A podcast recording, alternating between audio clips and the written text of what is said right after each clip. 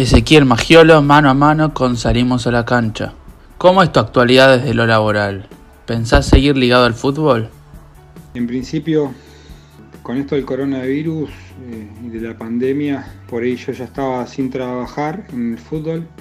eh, después de una experiencia en Tigre como ayudante de campo de Mariano Echeverría, donde estuvimos con el plantel de primera hasta la llegada de Gorosito. Eh, a partir de ahí, bueno, buscando la posibilidad de reinsertarnos en, en el fútbol, pero eh, no teniendo suerte y, ahora con, este parate lo que queda es esperar, seguir capacitándose, instruyéndose y, formando para ver cómo se reactiva todo, eh, de qué manera se recompone y, esperar la oportunidad de trabajar en el fútbol. Atravesaste muchos años de tu carrera en estudiantes. ¿Se contactaron con vos para que puedas aportar en lo que te especialices para el club?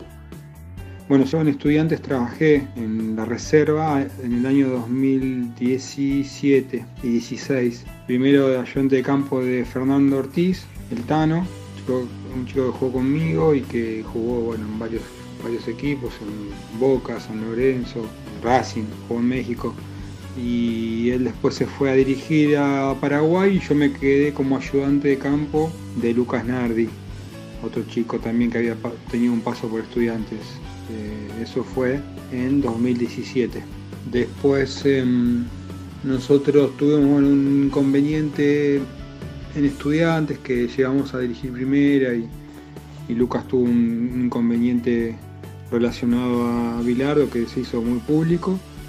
eh, con unos tweets y, todo un- algo que se hizo masivo a nivel información en el mundo de estudiantes y bueno, no tuvimos la posibilidad de, de quedarnos dirigiendo la primera.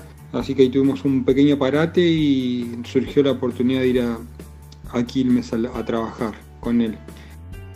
¿Qué recuerdo tenés de la Apertura 2006 en donde le ganaron el campeonato a Boca en la recta final? ¿Fue algo impensado? Con respecto a la sensación y los recuerdos del 2016 del campeonato, en principio sí fue impensado y a medida que íbamos ganando y consolidándonos, estando ahí como segundo, iba tomando cada vez más fuerza y ilusión, más allá de que Boca no cedía, no cedía puntos, no se caía y tuvo un traspié sobre el final que nos dio la posibilidad de, de jugar un partido de empate. Fue algo glorioso, impensado, deseado, sí, y hermoso para todos nosotros que en, en la gran mayoría de los chicos que integraban el plantel no habíamos tenido la chance o la posibilidad de lograr un campeonato. ¿Te gustaría jugar en el nuevo y renovado ex José Luis Hirschi? ¿Lo pudiste ir a conocer en persona? Tuve la posibilidad de ir al evento y a show, al partido inaugural que fueron durante dos días, sábado y domingo. Fui los dos días, jugué, estuve en la cancha, fue algo muy lindo poder pertenecer a ese grupo de, privilegiados de estar en ese momento, junto a, a ex compañeros técnicos y bueno, y junto a la gente. Así que fue algo hermoso de conocer el nuevo estadio. Yo ya había, lo había conocido, había ido a verlo mientras estaba en obra, mm, antes de que se termine, pero bueno, ya tuve la posibilidad de estar en, en ese día inolvidable de, de la inauguración, junto a mi familia. ¿Qué representa Tigre en tu carrera? Con respecto a Tigre, eh, bueno, en mi carrera es muy importante por, por haber hecho inferiores, haber salido de ahí, eh, ser simpatizante, eh, lograr el objetivo de, o que me dé la posibilidad del club de, de ser un jugador profesional, eh, de debutar en el club y haber vivenciado muchos momentos, momentos buenos, malos, pero llegar a ser un jugador profesional y, y tener eh, otro paso, otra vuelta también, ya más grande, más consolidado, con un jugador más maduro, escribiendo también páginas en la historia del club, tanto llegando a una final de Copa Sudamericana como teniendo un campeonato inolvidable, eh, salvándonos del descenso y saliendo subcampeón hasta lo último teniendo la posibilidad de, de coronar por el título. ¿Qué recuerdo tenés del título de la Serie A de Ecuador con Liga de Quito?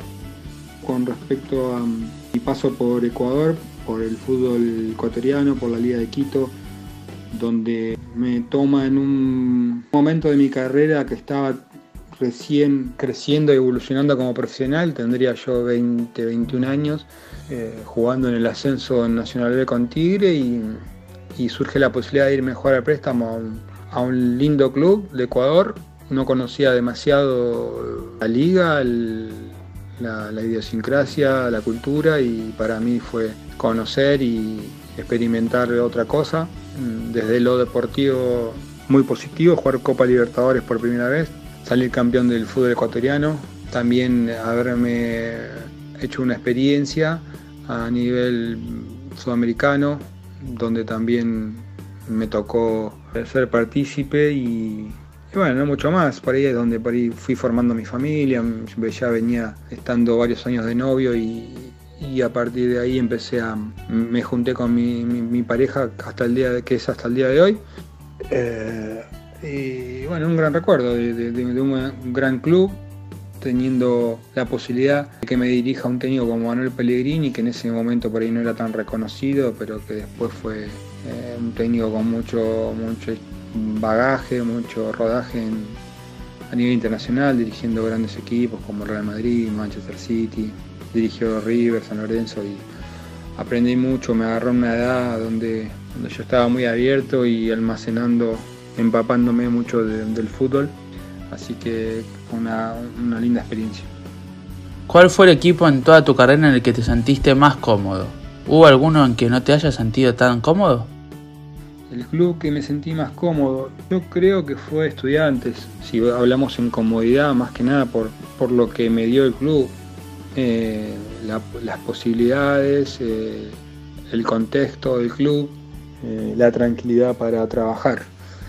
¿No? Su estructura hace de que por ahí un jugador pueda producir, pueda estar tranquilo, pueda dedicarse a 100% al, a lo futbolístico y, ayuden, ¿no? acompañen al jugador.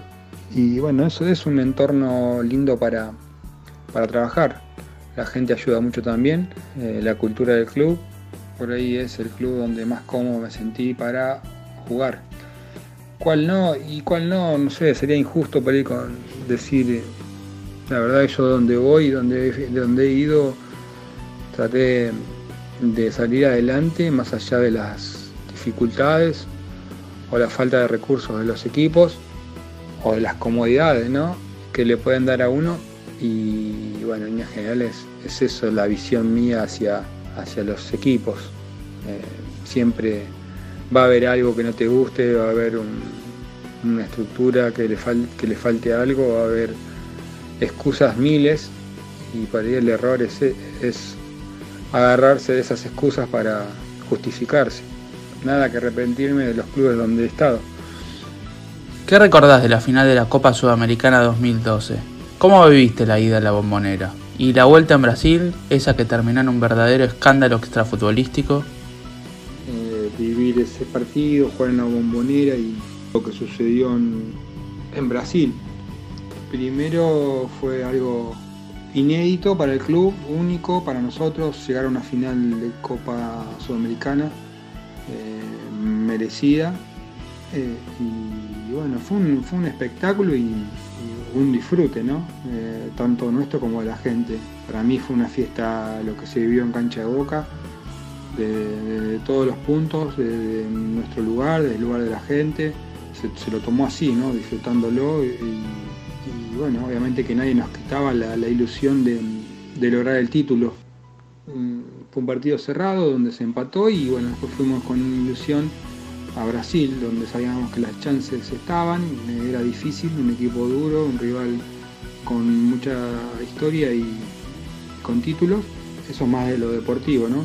Después pasó lo que pasó, lo que público, escándalo, eh, partido que se termina, que por ahí nosotros estábamos en el vestuario con mucha incertidumbre, gente muy alterada, las pulsaciones a mí, un árbitro que por ahí no nos dio el beneficio de, salir a jugar, de decir, bueno, si no salen lo suspendo. Eh, nosotros creímos, creíamos que le iban a suspender, pero bueno, se tomó una decisión que no fue consensuada con nosotros y no tomó por sorpresa.